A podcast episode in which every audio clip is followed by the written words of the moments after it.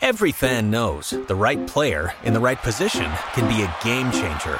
Put LifeLock between your identity and identity thieves to monitor and alert you to threats you could miss. Plus, with a US-based restoration specialist on your team, you won't have to face drained accounts, fraudulent loans, or other losses from identity theft alone. All backed by the LifeLock Million Dollar Protection Package. Change the game on identity theft. Save up to 25% your first year at LifeLock.com slash aware. Bonjour à toutes et à tous, c'est Bart et je suis ravi de vous accueillir pour ce nouvel épisode du podcast Extraterrien, le podcast qui interviewe des sportifs hors du commun. Le but de ce podcast est de vous partager leurs secrets, leur vie et d'en apprendre beaucoup plus sur eux afin d'en tirer un maximum de conseils. Donc si vous aimez le sport, l'aventure, le développement personnel ou que vous aimez simplement vous inspirer de personnalités remarquables, alors ce podcast est fait pour vous. Juste avant de commencer, j'ai quelques messages à vous faire passer. Si c'est la première fois que vous écoutez le podcast, je vous remercie d'être arrivé jusqu'ici. D'ailleurs, je vous recommande l'épisode avec Mathieu Torder qui a traversé l'Antarctique à seulement 27 ans. D'autre part, si vous ne le savez pas, j'ai beaucoup d'ambition avec ce podcast et je souhaite aller chercher des sportifs de plus en plus incroyables. Et j'aimerais vraiment interviewer vos sportifs préférés. Sachez que l'un des meilleurs moyens de les convaincre de participer, c'est notamment de leur montrer que vous êtes nombreux à adorer le podcast sur les réseaux sociaux et sur les notes iTunes. Donc si ce n'est pas encore fait, allez mettre une note sur Apple Podcast ou iTunes, c'est vraiment ce qui m'aide le plus à inciter des sportifs connus à venir témoigner. Si vous écoutez plutôt sur Spotify, vous pouvez très facilement le partager en story sur Instagram, taguez-moi et je vous repartagerai. J'en profite donc pour vous rappeler le nom du compte Instagram, c'est extraterrien.podcast. Suivez-le et vous y retrouverez les coulisses du podcast. C'est aussi un excellent moyen de me faire vos retours et de me suggérer des invités. Enfin, j'ai aussi créé une newsletter que vous pouvez retrouver très facilement dans Google en tapant extraterrien newsletter. C'est le premier lien qui remonte. J'y partage des bons plans santé, matériel, préparation mentale, des livres, des documentaires qui m'ont beaucoup inspiré. Allez, je ne vous embête pas plus et je laisse place à mon invité du jour. Nous sommes tout bons. Bonjour Pauline, comment vas-tu? Ça va bien, merci. Ben, merci à toi d'être venu jusqu'ici. Je suis ravi de te rencontrer. Plaisir partagé. Comme je t'ai dit, c'était hum, pas une interview facile à préparer pour moi. Ça a remué beaucoup d'émotions, à la fois en tant que père, aussi je t'ai dit en tant que comme euh, hétéro, euh, privilégié. euh, ça m'a donné beaucoup de fil à retordre. Et puis une des raisons aussi pour lesquelles j'ai été un peu troublé, c'est que tu as fait d'autres podcasts dans lesquels tu racontes en détail un peu ta vie, ton parcours. Et je les ai téléchargés juste avant de mettre les pieds dans un avion pour Yaoundé. Oh, Et je les ai écoutés pendant les 6 heures de vol, tu vois. Donc je suis arrivé avec un... certains a priori et préjugés sur le Cameroun euh, un peu particuliers, je te cache pas. ah. Voilà. Bon, avant de rentrer et de, de parler de plein de choses, et je suis sûr que cette conversation sera brillante et aussi euh, pleine de d'apprentissage et de bons messages à faire passer. Il y a une première question que je pose à tous les invités et toutes les invitées, c'est de savoir quel est ton premier souvenir de sport? En tant que spectatrice, tiens, j'étais toute jeune. hein, euh, bon, on va dire que j'avais même pas 5, 5 ans par là à peu près. Mais bah, écoute, c'était euh, les combats de Mohamed Ali, forcément. C'était la, star euh, à la maison, comme euh, la star pla- interplanétaire, on va dire, de la boxe des années euh, 70-80 au moins. Bah, en fait, moi, je suivais beaucoup, forcément, Mohamed Ali, oui, la boxe, et le foot, Pelé. Voilà, mes premiers souvenirs, et il n'y avait que ça euh, à la maison, donc le, le football, euh, la boxe. Jamais eu de rôle modèle euh, féminin? À cette époque, euh, non, il n'y en avait pas en France, euh, pour, pour la bonne raison que moi, je dois incarner euh, la première génération des métis, avec des papas euh, de la génération de mon père, c'est la génération de l'indépendance du Cameroun, justement. Il faudra me dire d'ailleurs euh, pourquoi les a priori dans mon pays d'origine. Et voilà, et ma mère euh, française, qui était de, Chalon-sur-Saône, elle est née là-bas, du moins. Et donc je pense que les rôles modèles, il n'y en avait pas encore, en tout cas de, la diversité, il n'y en avait pas beaucoup non plus dans ces années-là. Donc mm, pour moi, il n'y avait que dans ce petit poste de télévision euh, que nous avions, que c'était les toutes premières télévisions d'ailleurs. Hein. Mohamed Ali, et puis Pelé, et puis bien sûr d'autres champions, parce qu'il y avait Saint-Étienne, les Verts, avec Platini. Après, il y avait Beckenbauer avec l'Allemagne. Enfin, petit à petit, hein, je regardais parce que mon père est ancien footballeur professionnel aussi. Et puis, il y avait quatre garçons à la maison. Et, puis, de toute façon, c'était euh, les sports préférés de, notre père. C'est lui qui dictait tous les rythmes, puis qui dictait aussi, au-delà du, sport et, du contenu télévisé. Euh, l'air de. Je, je, comprends dans tes paroles que qu'il imposait beaucoup son rythme et ses goûts. Ben, oui, tout à fait. Il était très euh, dominant, on va dire, hein, euh, par rapport à, à, ma mère, je trouve. Enfin, moi, en tout cas, c'était ma perception qui, c'était l'homme le, dominant.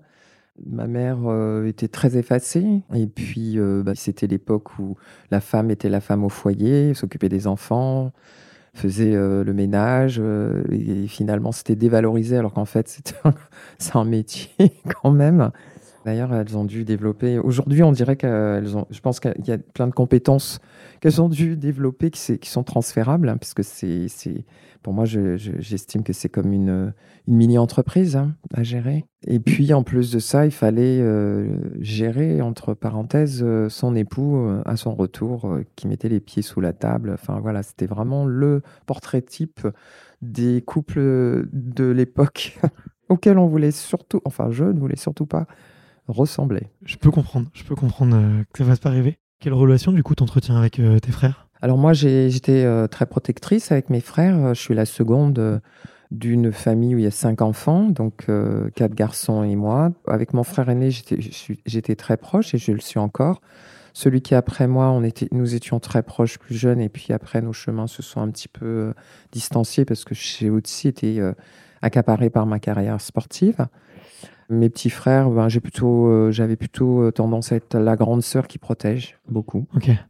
Beaucoup de sport avec eux, il me semble? Pas tellement, parce que, ben si, peut-être euh, quand on était plus jeune, enfin, pas avec mes deux derniers frères, parce que même si on a tous un nombre d'écart, il y, a quand même, il y avait un gros écart quand même avec eux. Mais je joue au foot. J'avais mes propres copains, je pense que je jouais aussi, bien sûr, avec mes frères, les jeux de société, Monopoly quelques petits tirs à crépage, pas des crépages de chignon, c'était des coups de poing, des bagarres. Il y avait des, parfois des bagarres euh, typiques, enfin celles que les garçons, euh, voilà, qui sont toujours dans le, qui étaient souvent dans le rapport de force. Euh, donc je m'y suis mise hein, aussi pour m'imposer. Donc euh, la boxe, euh, c'était pas qu'à la télé, quoi. Parfois, on a tendance, c'est vrai aussi que je regardais, euh, quand, c'est vrai qu'on parlait du sport, mais, mais je regardais aussi les films dits masculins ou même les BD, comme Zambla, Tarzan, Corto Maltese, enfin les films de KPDP. C'est ce qui me plaisait le plus. Enfin, j'ai été nourri à, ces films-là où, où la femme avait toujours un rôle secondaire et pas du tout combattante. Donc moi, je, me suis construite à travers euh, voilà, cet univers, on va dire, euh, dit euh, masculin. Ok. Peut-être dernière, des dernières questions, celle-là peut-être un petit peu cliché, mais tu as grandi dans le 93. J'imagine cinq, frères. Je sais pas, est-ce qu'il y en a qui font des bêtises? Tu dis que tu es protectrice avec eux, peut-être que, que ça peut être aussi. Enfin, moi en tout cas, je vois aussi que dans les quartiers, et j'ai grandi à Montreuil, tu vois, donc c'est pas si loin. Je le cache pas, euh, c'était le, coin plus privilégié de Montreuil, mais euh, il y a quand même des clichés. Et c'est vrai que dans ces quartiers-là, il y a quand même une, culture assez patriarcale aussi, où les garçons font un peu plus la loi, c'est un peu plus celui qui parle le plus fort, celui qui tape le plus fort sur la table. Est-ce que c'est quelque chose que tu as retrouvé aussi autour de toi, à l'école ou, ou chez les voisins, euh, ou même au club de sport tiens nous, c'est les années 70. Donc, moi, je suis née à Paris 14e. J'ai grandi à Stein dans le 93. J'ai grandi à la Courneuve. J'y suis restée jusqu'à l'âge de 12 ans. Suffisamment, bien entendu, pour euh, déjà, d'une part, euh, dans les valeurs et l'éducation que, mes parents m'ont transmises, et plus particulièrement mon père. Pour lui, euh, il y avait déjà à la maison, c'était l'égalité. C'est-à-dire quand ma mère qui a été éduquée pour être une bonne épouse, euh, faire les études jusqu'en même pas le brevet euh, des collèges là. Elle, c'est elle qui euh, m'imposait de devenir comme elle finalement pour devenir une bonne épouse plus tard, alors que j'avais pas envie. Mais mon père, euh, lui, c'était euh, l'égalité. C'est tout le monde devait contribuer, mes frères comme moi. Ensuite, euh, pareil, il m'a donné, il m'a armé pour me défendre, pour me défendre contre les dangers extérieurs et, et même au niveau des garçons. Donc, j'ai pas été forcément genré, on va dire, avec des poupées, etc. Bien sûr qu'il y avait bon, il y avait plusieurs il y avait une, vraie mixité sociale à, notre époque, de l'entraide. Mais effectivement, il y a des cultures euh, euh, espagnoles, portugaises, euh, qui étaient dans notre cité, et même polonaises, françaises, afro-descendants, comme on dit aujourd'hui, mais du, Afrique subsaharienne d'origine, ou Maghreb ou Italie, les hommes étaient toujours. C'était déjà une société matriarcale et les femmes de cette génération-là étaient femmes euh, mères au foyer. Très peu d'entre elles, j'ai vu en tout cas très peu d'entre elles être indépendantes, même s'il y en avait. Et puis ensuite, euh, en ce qui me concerne, euh, j'étais autant respectée par les garçons parce que je, s'il y avait des bagarres, j'y allais. Si on touchait, alors ça, c'était aussi les codes imposés par notre père. C'est-à-dire que lui, il estimait que si on avait même nos amis, nos meilleurs amis, ne devaient pas toucher un l'un d'entre nous si quelqu'un attaquait l'un d'entre nous, on devait tous aller euh, défendre euh, le frangin ou la, sœur, se défendre. Voilà, pour montrer que on ne touchait pas euh, à telle famille, au risque d'avoir des problèmes. Il y avait des codes d'honneur aussi dans notre, à notre époque. Hein. Par exemple, les plus âgés, même s'il y avait certains qui faisaient des conneries, ils n'autorisaient pas aux plus jeunes de le faire. Ils ne nous entraînaient pas du tout dans leur dans leur délire, on va dire. Et au contraire, on avait intérêt euh, même à. D'ailleurs, on sortait pas à un certain âge. Hein. on était, euh, hors de question qu'on soit dehors à 10 ans, 11 euh, ans, 15 ans, enfin, après une certaine heure.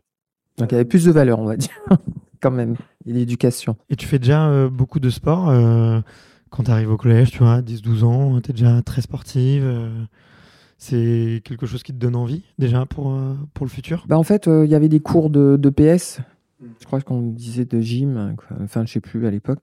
Oui, il y avait des cours de PS, mais euh, moi, j'aimais pas du tout euh, parce que c'était limité euh, au saut en hauteur, saut en longueur, course. enfin, j'aimais pas du tout. Montée de corde, là. Non, non, après, ça a basculé au basket, mais là, c'était un peu plus tard et pas par le biais de l'école. D'accord. À quel moment euh, ton père a eu à passer euh, la barrière du pardonnable? Ah oui, alors euh, moi en fait effectivement jusqu'à on va dire 14 ans et demi, j'ai eu une vie à peu près normale. Bon, elle n'était pas toute rose, mais elle était pas elle était à peu près normale par rapport à l'enfer que j'allais connaître effectivement l'année de mes 14 ans et demi où j'avais eu le bonheur d'intégrer l'INSEP, le premier tout premier sport études dans 1976, donc j'étais en troisième. Et puis c'est dans l'année, euh, dans la même année que mon père a, commis l'irréparable et que ma vie est devenue un enfer. Et là, euh, ça a été euh, quand même sacrément dévastateur parce qu'on ne s'attend pas à une chose pareille et notamment ça a été mis en place petit à petit. Hein. Il y a l'emprise, la menace, le chantage, la menace, c'est euh, de me retirer de l'INSEP. Il y avait tout type de menaces. Donc ça a été très très difficile, euh, d'autant que plus difficile que j'en ai parlé immédiatement euh, à ma mère dès qu'il y a eu un tout premier signe. Hein. Je n'ai pas attendu que mon père aille si loin parce que j'ai quand même sacrément résisté. mais à un moment donné, à 14 ans et demi, on, a des limites quand on est violenté aussi physiquement. Enfin, toutes les violences physiques, psychologiques, tout y passait pour euh, briser le, la volonté. Hein, de, c'est facile de le faire euh, sur un enfant ou une jeune fille, un jeune. Hein, c'est très facile pour un adulte de le faire. Surtout sur son propre enfant. Surtout, et même sur un autre enfant, ben, de toute façon, et, ou quelqu'un qui est euh, en position de vulnérabilité, hein, de toutes les façons. Et donc, ma mère n'a rien fait. J'en ai parlé autour de moi, bien que mon père m'interdisait ou me faisait comprendre que personne ne me croirait de toute façon, puis que ça servait à rien d'en parler. Mais moi, j'ai parlé, j'ai continué. Et, euh, dès très jeune, tu as fait ce choix Tout Très rapidement, oui, oui, parce que pour moi, c'était trop violent. Enfin, et puis, comment dirais-je, j'étais à la fois dévastée, mais à la fois absolument pas outrée. Puis bien, le mot est, beaucoup plus fort que ça, mais, mais pour moi, c'était quelque chose que, que je n'allais pas laisser passer. du sais-je me battre toute ma vie s'il fallait. J'avais déjà la rage. Enfin voilà, mon, finalement, je me dis, mon père m'avait éduqué pour être une guerrière et j'avais cette, cette rage intérieure, mais qui, qui me bouffait de l'intérieur en fait. Donc en gros, euh, bon, j'ai tout, tout essayé, euh, parler. J'ai même euh, voulu aller voir la police. Puis à un moment donné, je me suis retrouvé devant le commissariat. J'ai, eu un flash. Enfin, je, n'imaginais pas vraiment mon père en prison ni ma mère. Et puis c'est vrai que j'avais peur pour mes frères aussi, hein, qu'ils aillent à la DAS, qu'on les enlève. Et je pense qu'ils n'étaient pas encore conscients de, de, ce qui se passait, de la situation. Donc j'ai pris sur moi de ben, de les préserver dans leur sphère familiale et puis moi de, de, me battre avec mes moyens. Et puis malgré tout, ben, j'ai quand même, c'était tellement violent que ça m'a pas empêché d'avoir des pensées suicidaires, comme tous les, toute victime de, de viol, d'inceste, les enfants. donc oui, c'est une partie de, de, mon adolescence que qu'on a tué, quand une partie de, de moi qu'on a, que mes parents, mon père a tué. Je dis mes parents parce que j'ai j'ai mis dans le même sac euh, les complices, euh, c'est-à-dire le parent qui ne fait rien. Je, je l'associe euh, à celui qui a aux parents violeurs, quoi, on va dire.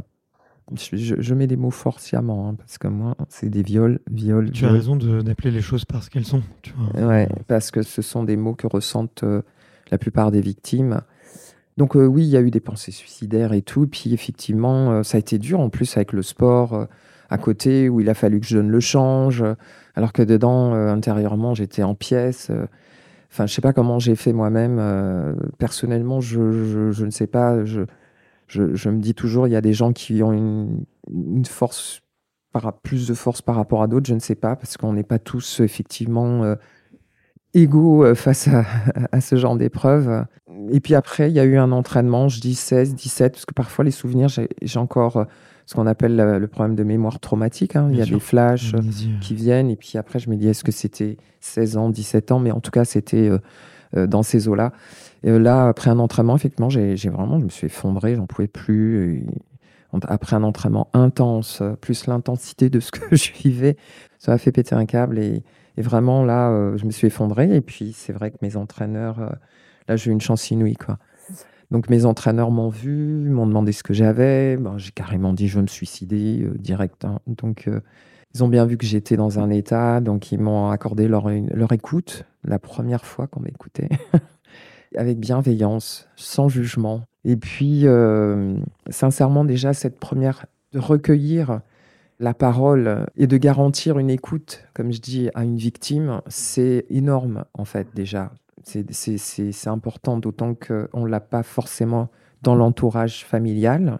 Donc pour moi, ça a été euh, la première fois qu'on m'écoutait. Et la deuxième chose qui m'a euh, énormément soulagée, c'est qu'ils aient décidé d'aller rencontrer mes parents pour discuter avec eux de cette situation. Donc ça, ça a été... Euh, bien que intérieurement, moi, j'y croyais que très peu, mais effectivement, ils sont revenus en cas désespéré. On m'a souvent demandé pourquoi ils n'ont pas euh, fait intervenir la police, euh, mais pour les raisons que j'ai évoquées plus tôt pour moi-même, je ne vois pas, je, ne voulais pas. je n'imaginais pas mes parents en prison, mes frères, et puis ça vient se rajouter aussi parce que je pensais au plus profond de moi-même qu'ils ne m'auraient pas cru, parce que ça aurait été parole contre parole. Voilà, donc ça aussi, c'est une des raisons. Voilà, et en tout cas, euh, ben, mes entraîneurs, euh, avec moi, on a mis en place, ben, ils se sont, ils m'ont soutenu, on va dire, dans mes stratégies d'évitement. c'est ça que tu, que tu mets en place. Ouais, voilà, ouais, parce qu'en fait, je rentrais à la maison euh, une fois toutes les deux semaines. Parfois, on ne pouvait pas éviter, donc l'été, parfois après, entre deux stages, entre deux compétitions internationales. Mais euh, ça a beaucoup aidé. Et puis, euh, moi, je me suis euh, vraiment. Là, j'ai compris qu'il fallait que je focus à 100% dans le sport, que c'était vraiment le billet vers ma liberté, mon émancipation, mon développement. En plus, c'est vecteur de développement personnel et d'épanouissement. Donc d'un côté, j'avais un papa, enfin un, papa, j'aime pas dire le mot parce que même encore aujourd'hui, mes géniteurs, j'arrive peut-être par moments, je dis mon père, ma mère, mais j'ai beaucoup de mal parfois parce que pour moi, ils, sont, ils ont perdu ce. Enfin, je les sens plus depuis ce moment-là comme étant. j'ai plus ce lien filial dont on parle. Donc, toujours utile que. Ah oui, donc en fait, je me suis accrochée et puis je savais qu'il fallait que je me donne à 100%. Et puis après, pour bah, 17 ans et demi, j'ai eu mon premier contrat pro dans l'année de mes 18 ans. Hein. Quand je dis 17 et demi, je suis né en mai, donc les fins de saison, c'est en juin. C'était en juin, fin de saison à l'époque, début juin, fin mai, début juin. Donc voilà, j'ai eu un premier contrat, donc un appartement. Mais bon, malgré ça, il a fallu, après quand je suis partie aux, États-Unis, j'ai dit aussi ouf parce que ça m'était un océan aussi. Donc en fait, à chaque fois que je menais ma carrière, il y avait quand même ce, fantôme intérieur, ces tourments intérieurs. Euh, donc je faisais tout pour me libérer aussi de l'emprise parce qu'il y avait quand même malgré tout l'emprise. Ok. Il y a une question que je voulais te poser, euh, vu que c'était les premières personnes à t'écouter, c'était tes entraîneurs, donc ton entourage sportif. Tu es dans un sport euh, collectif. Parfois les secrets sont bien gardés, des fois beaucoup moins bien. Je sais pas quelle a été ta situation, mais comment est-ce que tu peut-être tu gères le regard des autres? Parce que euh, je me suis beaucoup intéressé, comme je te disais juste avant qu'on enregistre, euh, aux conséquences que peuvent avoir des viols sur, sur des femmes et sur des hommes. Et tu as souvent, il y a un gros sujet sur le regard des autres qui peuvent te considérer comme une victime et qui te voient plus comme une femme ou comme un être humain. Qu'en a-t-il été pour toi? Moi, j'ai été victime enfant. Je n'étais pas en capacité de me défendre et je suis passée de victime à survivante et de survivante à combattante aujourd'hui. J'ai toujours euh, eu au fond de moi, euh, déjà de ne pas me positionner en victime, était, pour moi c'était hors de question. Je ne voulais absolument pas que mon père gagne sur moi en fait. Et donc euh, je pense que moi, je vivais euh, ça en parallèle de la compétition où on doit être fort, euh, on doit être humble dans la victoire, mais on se laisse jamais. Euh, on est peut-être battu, mais pas abattu. et puis, c'est pas un échec, c'est un enseignement. Enfin, voilà, moi, le sport m'a renforcé ça aussi. Pour moi, il était hors de question que je sois victime. Et je me suis, ça va peut-être vous faire rire, mais mes films de héros, où le héros parfois est blessé et victime, peut-être parce qu'on l'a pris en traître où euh, voilà, on a tué sa famille et puis euh, il est dévasté et puis à un moment donné il se reconstruit et ce qui ne tue pas renforce et le héros devient redoutable. Et comme moi, c'était les, films, comme je disais, masculins que je regardais beaucoup, enfin les, héros masculins, parce que j'avais pas beaucoup d'héroïnes combattantes. C'est venu un peu plus tard euh, avec les super Jamie, Wonder Woman, enfin ça a commencé à venir comme ça. Mais malgré tout, moi j'étais très Clint Eastwood, euh, le, justicier. Euh, je regardais Charles Bronson, euh, Bronson j'adorais. Enfin voilà, ces films-là. Donc moi, j'ai eu ça en moi en me disant si, si, si, tu me blesses, achève-moi parce que quand je vais me, redresser, je vais être redoutable et ça ne veut pas dire que je vais rendre, bien entendu, mais je vais être plus forte. Je me suis jamais positionnée du tout comme victime et puis j'en ai pas non plus parlé trop. Non, j'en parlais à quelques amis proches euh, par moment, parce que par moment, j'y pensais plus. J'étais accaparé aussi par euh, le sport. Ça prend 100% de tout, toute notre vie, on va dire. C'est un excellent exutoire pour ça, quoi. Si on veut, parce que, euh. quelque part, on enfouit aussi des choses qui sont là, tapis. On a l'impression, enfin moi en tout cas, j'ai eu le sentiment comme j'y pensais plus que ça y est, j'étais, euh, ça allait mieux, mais en fin de carrière, euh, c'est ressorti quoi, la, fameuse mémoire traumatique ou l'amnésie traumatique qu'on peut faire. Et, euh, j'ai dû chercher, j'ai dû me faire accompagner, j'ai dû lire, j'ai dû, je suis tombé quoi en fait quelques années après. Donc non, c'est jamais fini, c'est jamais fini. Donc aujourd'hui, je pense qu'on apprend à vivre avec, mais le sport, effectivement, un est bénéfique. Hein, euh, c'est clairement bénéfique dans son parcours hein, de reconstruction avec euh, des spécialistes. À notre époque, on n'avait pas des spécialistes euh, de l'inceste. D'ailleurs, il y en a quelques-uns maintenant, mais il n'y en avait pas. Donc c'était très tabou.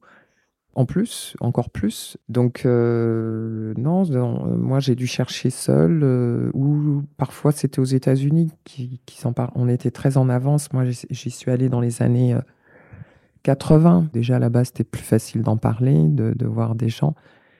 J'ai même un ami qui me disait, qui était mon chéri de l'époque, là-bas, un Français qui, que j'ai rencontré ce week-end, qui me disait Mais tu pleurais beaucoup, tu m'en parlais beaucoup. Et j'étais étonné, je m'en souviens pas. Donc, euh, j'avais à l'époque 21 ans. Et j'ai dit, mais il faut que tu me dises, euh, parce que justement, je suis en train d'écrire et je fais une immersion totale euh, dans, dans, ce passé pour pouvoir faire ressortir les choses et faire de cette histoire un engagement pour aider les autres. Bien sûr. En parlant d'aider les autres, tu as été une des premières sportives, tu vois, à témoigner justement sur ton histoire. J'imagine que beaucoup de femmes ont dû te solliciter peut-être, peut-être pas. Mais qu'est-ce que tu dirais euh, à une jeune fille qui vient te voir en te disant bah voilà, j'ai, j'ai 15 ans et elle te raconte une histoire euh, similaire à la tienne? Et qu'elle te dise aussi euh, que toi, derrière, peut-être en apparence, mais tu as réussi beaucoup, beaucoup de choses. Tu as transformé cette colère en, en une force, je pense, indestructible Derrière la force, il y a la vulnérabilité, bien sûr. Non, c'est une force euh, qui impacte un impact positif, je l'espère, comme ma colère, euh, je la mets au enfin comme la colère ou la rage euh, qui a été canalisée par le, sport, hein, heureusement, pour transformer ça en, en, rage de vaincre, on va dire. Qu'est-ce que je dirais aujourd'hui Il y a une jeune fille qui viendrait vers moi.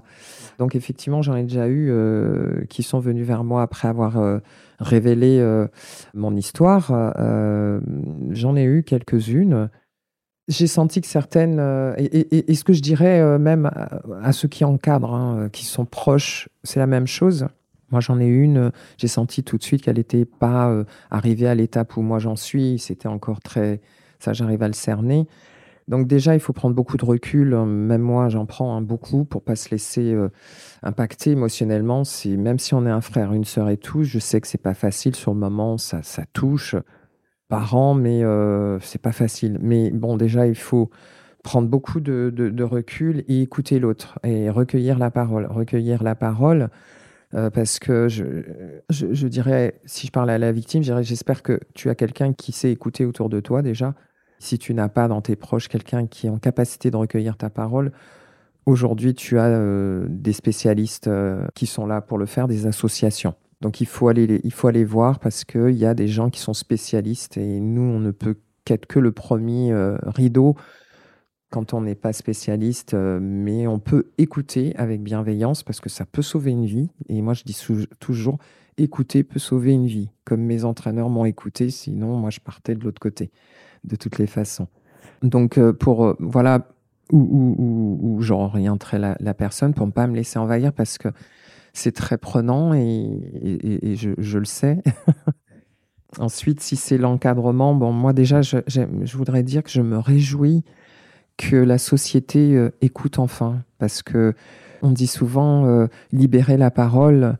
La parole a toujours été libérée. la victime s'exprime, qu'elle soit deux ans, trois ans, 14 ans, la, victime appelle au secours à sa façon. Certains ont les mots, d'autres par des attitudes, euh, surtout quand c'est plus petit.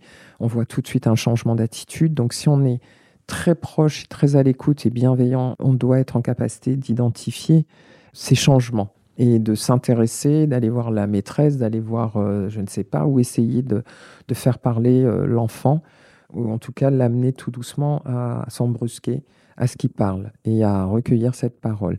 Donc je dirais que je, suis, je me réjouis que la société écoute enfin, sorte enfin de son déni, qu'elle entende enfin aussi et qu'elle soit aujourd'hui, comme je dis, euh, à l'écoute. Euh, c'est bien de recueillir la parole, mais il faut garantir cette écoute aujourd'hui aux victimes. C'est ce dont euh, les victimes ont le plus besoin. Donc là, je parle à la fois pour les deux, hein, pour la, la, victime et, la société. Donc la société, c'est nous. Et c'est un fléau euh, mondial quand on sait que maintenant ils sont deux par classe hein, euh, d'enfants victimes d'inceste, que le viol, on parle de, 90% c'est intrafamilial, c'est un proche. Les, violences sexuelles ou le viol, euh, la pédocriminalité, euh, 80, oui, 90% c'est dans, c'est intrafamilial.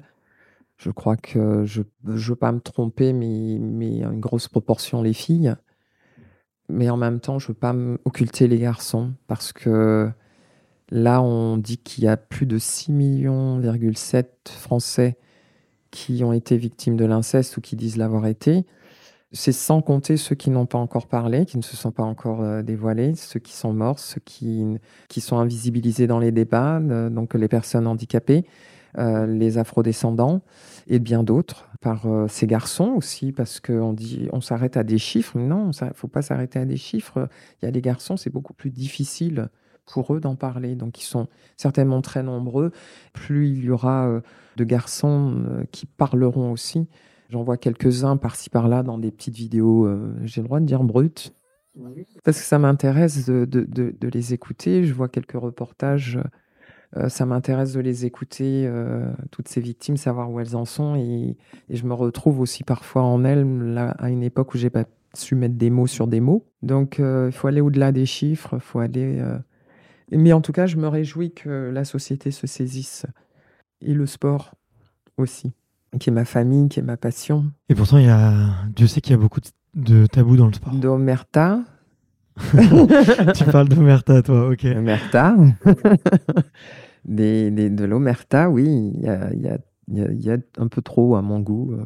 Ah, oui, c'est pareil. euh, moi, j'ai toujours, euh, comme dans les familles, comme dans le sport, je n'ai jamais compris pourquoi on mettait sous le tapis des crimes commis sur des, des, enfin, des violences sexuelles, ou, ou voire même comme dans les familles, ben, au prétexte qu'on voulait préserver l'image.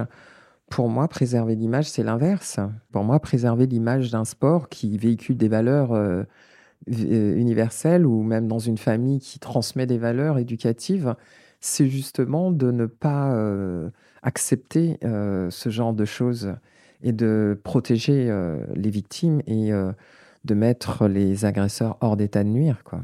Les envoyer soigner ou en tout cas les, à ce qu'ils aillent d'eux-mêmes euh, se dénoncer ou alors euh, de, les signaler, ça c'est clair. Ça c'est préserver l'image pour moi du, sport et, l'intégrité aussi des athlètes, euh, des jeunes, des individus, des personnes quoi en général. Il le faut.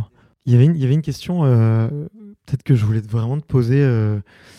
elle était assez difficile à formuler. Si tu veux, tu, prendras ce que je dis et tu l'interpréteras comme tu le veux, mais tu es libre. Tu as eu une enfance avec beaucoup d'influences masculines. Tu vois, un entourage très masculin, des sports masculins, une attitude masculine, euh, un entourage, euh, voilà. Il t'est arrivé un, traumatisme. Ensuite, il y a le sport de haut niveau où aussi, quand même, euh, les filles, parfois, ont je trouve, en tout cas, peut-être c'est en train d'évoluer, mais peut-être que dans les années 80, euh, la féminité d'une sportive n'était pas forcément un des sujets les plus abordés sur le, sur le rapport au corps. Ah si, beaucoup trop peut-être même. dans l'image, mais tu vois, je veux dire, dans le, la performance. Euh, non, non, non. euh. Ah non, non, justement. Parce que euh, à l'époque, euh, quand j'ai commencé dans les années ben, en 76, on, c'était encore l'image. Le sport, c'est, c'était fait pour les hommes, par les hommes, euh, avec des valeurs de virilité. Et la femme euh, devait être euh, douce, obéissante, euh, soumise, enfin adorable, machin, avec des sports très élégants, très. Ah non, c'était encore très comme ça. Donc, moi, je me souviens très bien que dans le basket, il y avait des clichés, dans les, le handball, le judo, pratiqué par des femmes. C'était justement, on attaquait notre intégrité, que, nous étions pas féminines, que c'était des sports de lesbiennes, que c'était.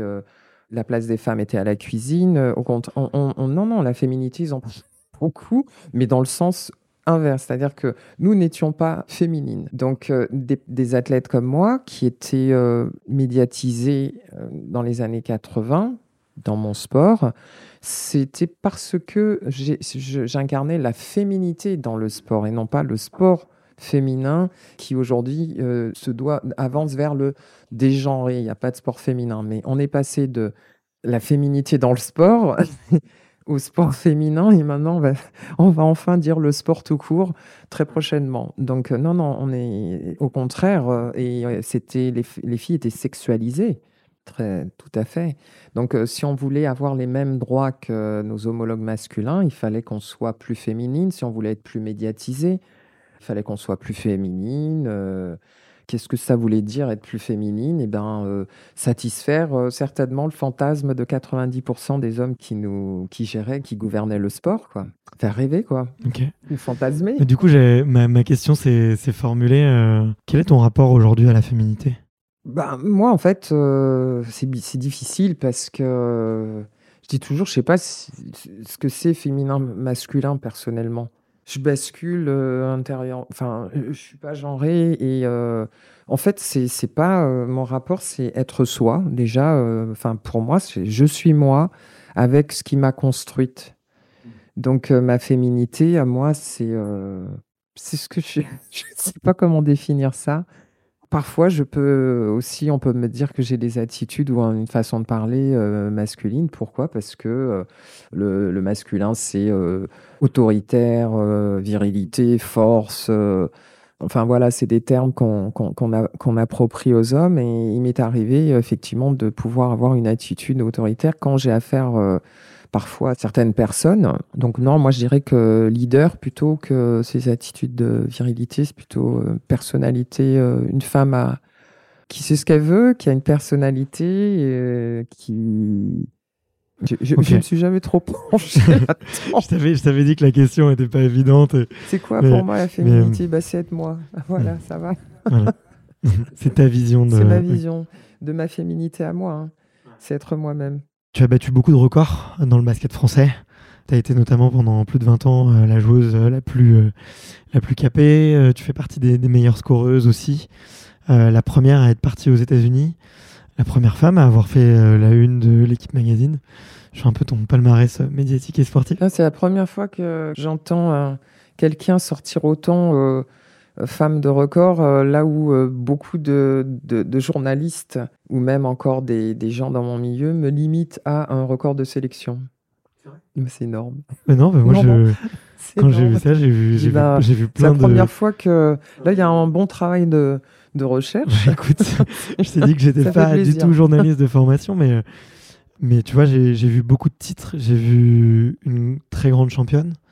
À quel moment, après le sport, tu as senti euh, ce besoin de aujourd'hui t'engager? Parce que tu es très présente sur euh, effectivement euh, les inégalités dans le sport, notamment. Collectif tu- Alice Mia. Avec la... Exactement. Oui, Euh, oui, tout à fait. Et dans le collectif Égal Sport aussi. J'ai vu que tu avais bossé aussi un peu pour le CNOSF avec euh, Sarah Ouramoun ou Non, en fait, euh, c'était un programme dirigeante qu'elle avait, qui avait été mis en place quand elle était vice-présidente. Tout ce que je, je fais aujourd'hui est en lien avec mon histoire personnelle ou mon histoire, mon parcours. Oui, c'est en lien avec euh, mes expériences. Et, voilà, donc euh, je l'étais déjà. Et là, aujourd'hui, c'est beaucoup plus euh, officiel, mais j'ai toujours été comme ça. même quand j'étais joueuse, quand j'ai vu que nous n'étions pas... nous n'avions pas les mêmes primes que nos homologues masculins en équipe de France. Quand j'ai vu que nous n'avions pas les mêmes salaires à l'époque, quand je, voyais que les hommes, euh, mes homologues masculins avaient des agents, euh, donc moi j'ai amené, je suis celle qui a aussi creusé le sillon et qui a eu le premier agent qui a amené ça euh, dans le secteur féminin. Donc on a contribué à, j'ai contribué avec certaines de mes bien sûr collègues coéquipières de l'époque à faire évoluer la condition aussi de, des basketteuses dans cette euh, démarche. Après, ça a été les combats pour être aussi plus médiatisés. Euh, J'ai œuvré aussi à mon niveau avec d'autres. Euh, C'est des combats invisibles, mais qui pourtant ont fait avancer les choses, en tout cas dans notre milieu. Après, l'engagement ben, est venu tout à fait naturellement quand on m'a sollicité comme Égal Sport pour l'égalité, la parité homme-femme. Après le collectif Alice Mia, bien sûr. Et puis ensuite, euh, pour contribuer à faire bouger les lignes euh, pour lutter contre les violences sexistes sexuelles dans le sport aussi, bien entendu.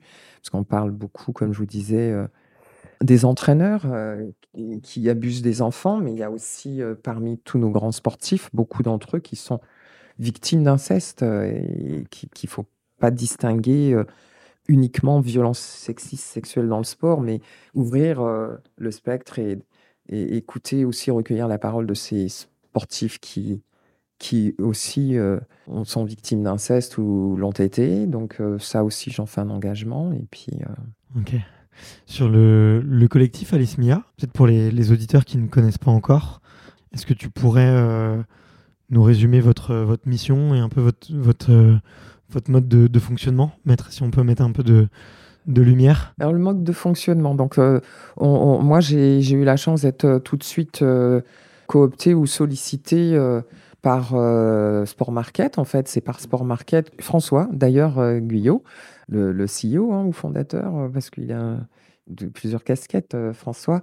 C'est par lui que j'ai été sollicité pour intégrer ce collectif qui venait d'être lancé et soutenu par, dont l'agence de com, je pense que c'est Sport Market, hein, donc euh, j'ai forcément euh, dit oui tout de suite parce que la mission, on n'est pas. Euh, la mission, c'est être actif, hein, actif, soutenir bien entendu les actions de la fondation aussi, Alice Mia, se rendre disponible quand on le peut sur des événements comme le prochain sur lequel je vais me rendre.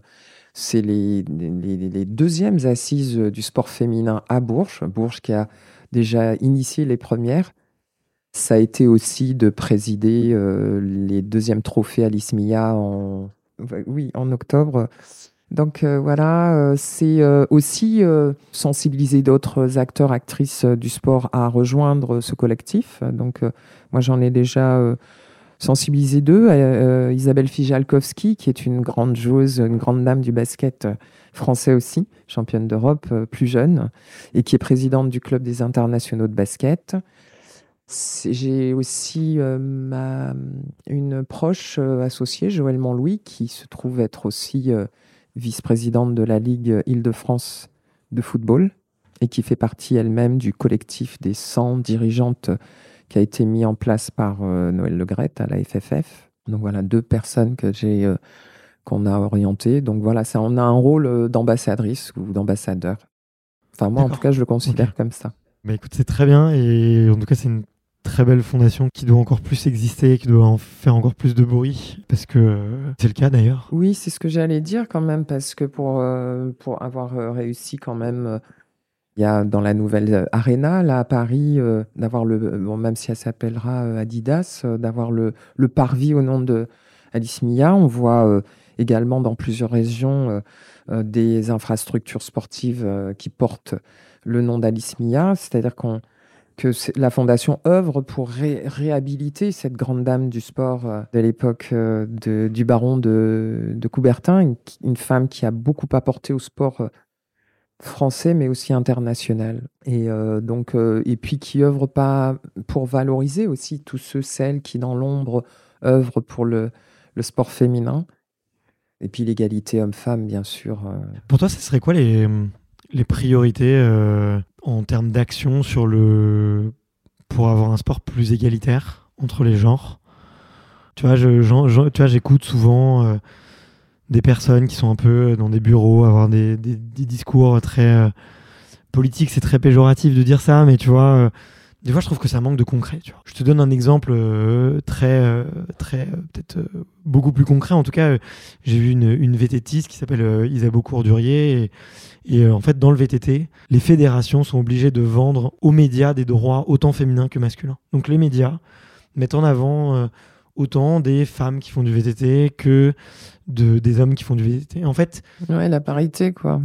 L'équité, euh, parité, égalité. Ouais, exactement. Et en fait, vu qu'il y a autant d'espace médias sur les hommes que les femmes, bah, les sponsors, ils sont autant intéressés par l'un que par l'autre. Du coup, les prize money sont les mêmes sur l'un sur l'autre. Les et tu vois, il y a plein de répercussions positives qui, s'enchaînent, euh, positives. Selon toi, tu vois, qu'est-ce qui, quel type d'action, euh, un peu de ce type, faudrait mettre en place au plus vite pour que justement euh, il y ait plein de répercussions positives vers un sport plus égalitaire c'est pas forcément une question facile. Je pourrais dire que déjà s'inspirer du VTT, c'est déjà une bonne chose. Hein, également, déjà bah, s'inspirer de, ceux qui sont pour avec qui ça marche. Après, pour moi, je pense qu'en mettant un peu plus de femmes aussi dans la gouvernance du sport, euh, ça va rééquilibrer un peu et apporter autre chose. Euh, je pense aussi que les subventions, ce serait bien qu'elles soient partagées euh, équitablement entre, là je parle des équipes de France notamment, et même quand il y a un club où il y a deux équipes, hein, on ne dit pas qu'on va gagner autant que les garçons parce qu'ils ont pris beaucoup d'avance dans la mesure où c'est euh, vers eux que tout l'argent allait et toute l'attention allait depuis des siècles. C'est pas que nous soyons moins attractives, les femmes, c'est que tout l'argent allait, euh, donc d'où ce déséquilibre. C'est pas non plus qu'il y ait un désintérêt pour le sport féminin. Il y a, mais après, euh, peut-être aussi, moi pour moi, aussi d'avoir de, le soutien euh, des homologues masculins aussi, c'est-à-dire que les matchs euh, féminins, en tout cas au basket, sont enlevés de rideau des garçons. Et euh, ça marche, puisqu'il y a eu, il me semble, deux fois, deux matchs de préparation des deux équipes de France, garçons et filles, qui se sont déroulés sur le même, le même jour, le même terrain. Et là, voilà, ça, ça, peut attirer et intéresser évidemment des sponsors et de partager équitablement. Il y a plein d'actions qui peuvent être menées. Euh, il suffit d'une bonne volonté. Euh, de professionnaliser aussi les filles, parce que chez nous, euh, on dit que le basket est, professionnel, mais c'est quand même encore une commission de la fédération. Donc ce serait bien aussi qu'elles soient professionnelles, qu'elles aient le même statut pro que les garçons, et pourquoi pas après faire comme la NBA, la WNBA voilà, euh, une ligue euh, pro féminine et une ligue pro garçon euh, qui puissent travailler ensemble et faire des, fois des matchs enlevés de rideau aussi quand c'est possible dans la même région. il y a plein d'actions qui me semblent nécessaires de mener et pas forcément difficiles c'est pas difficile, c'est les mentalités qui doivent évoluer. Donc, euh, on a depuis les années 80, moi je vois des avancées, mais il a fallu. Euh, on est en 2022, quoi. Donc, moi je suis témoin de vous dire que les avancées, euh, on les a eues au forceps. Aujourd'hui, encore une fois, la société change, les mentalités évoluent, mais pas encore assez vite. Ça pourrait aller un peu plus vite. Est-ce que euh, toi qui as plus de recul que moi, en fait, moi je me dis que chaque jour avance plus vite que la veille, tu vois. j'ai l'impression qu'on va de plus en plus vite. Alors certes, c'est trop lent, effectivement, mais, mais en tout cas, c'est mon impression. Après, tu vois, j'ai 32 ans, euh, je suis né en 90, il y a beaucoup de choses que j'ai pas vécues. Si, si, on va plus vite. Parce que maintenant, c'est les hommes et les femmes ensemble. On a compris que c'était ensemble, que c'était pas l'un contre l'autre, c'était pas le, le but. Le but n'est pas euh, d'être l'un contre l'autre, le but c'est d'être ensemble, d'offrir de, euh, une, euh, une, meilleure, je dirais, humanité, une meilleure société plus égalitaire, bienveillante, plus humaine pour nos futures générations aussi. Il n'y a pas que pour nous, c'est pas pour nous qu'on doit construire, c'est aussi pour l'avenir. Voilà, une, une société, comme je disais, beaucoup plus juste, plus égalitaire, plus humaine aussi, bienveillante. On y arrive. Donc on y arrive parce que tout le monde, euh, on est de plus en plus nombreux euh, à surfer sur la vague, à en prendre conscience et il y a beaucoup d'hommes euh, comme des femmes qui ont, qui ont envie aussi que ça change aussi au niveau des, des, des hommes aussi parce qu'il y a des choses qui ont besoin d'être plus justes aussi. Je vais pas te contredire.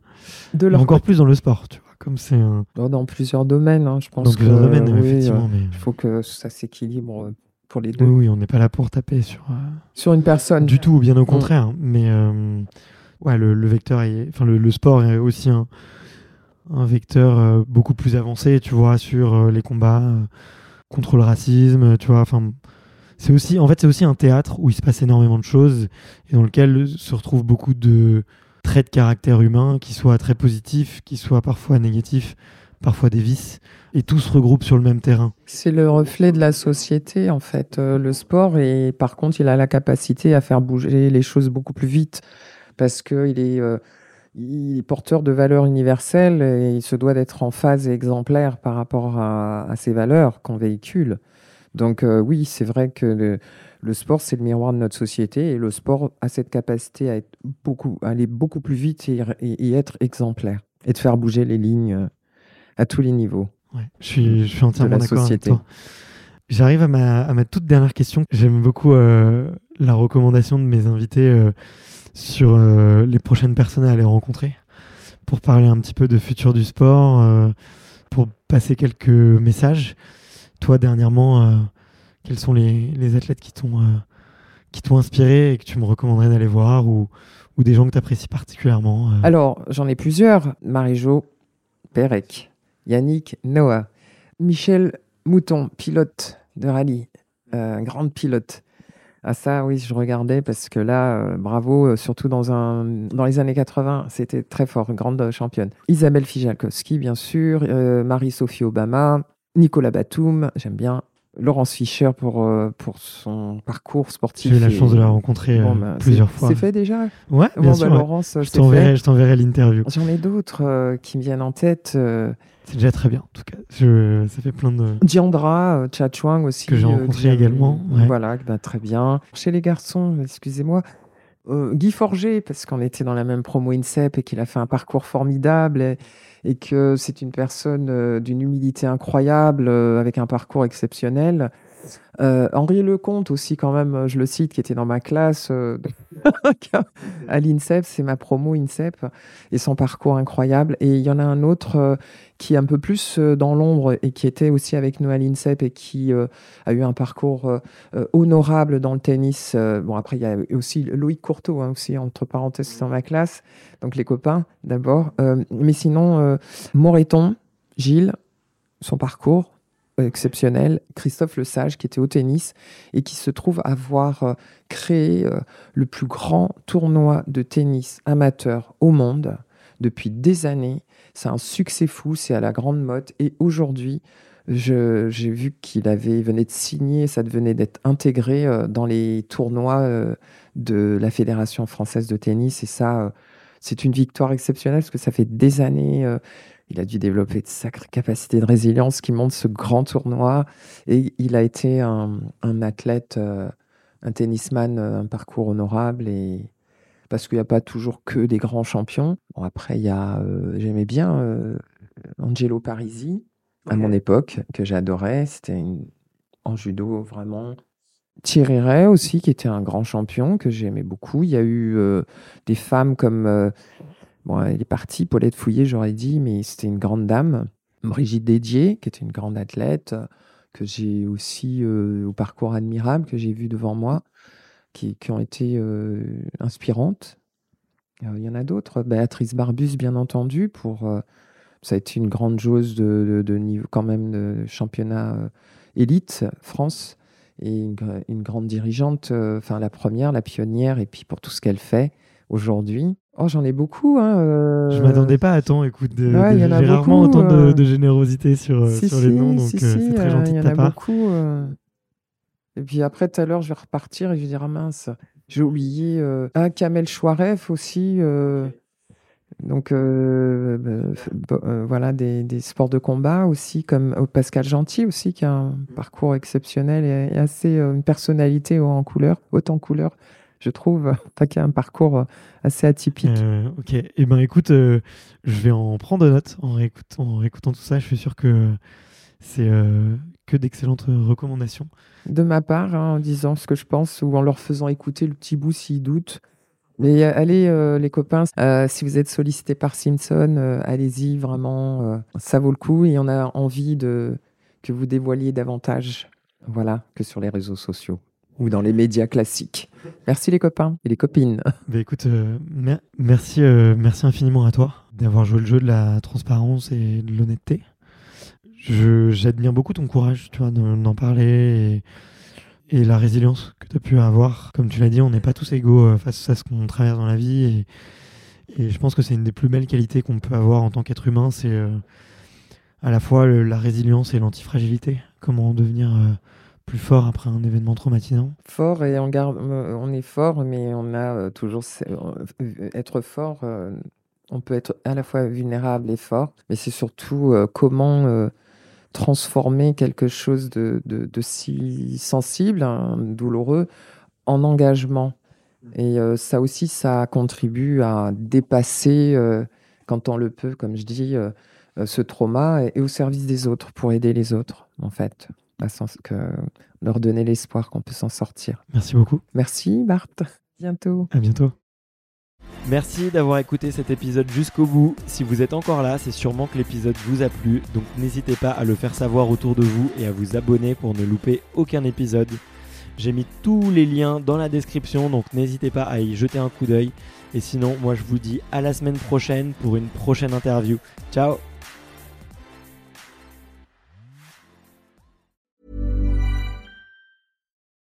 Join us today during the Jeep Celebration event. Right now, get 20% below MSRP for an average of 15178 under MSRP on the purchase of a 2023 Jeep Grand Cherokee Overland 4xE or Summit 4xE.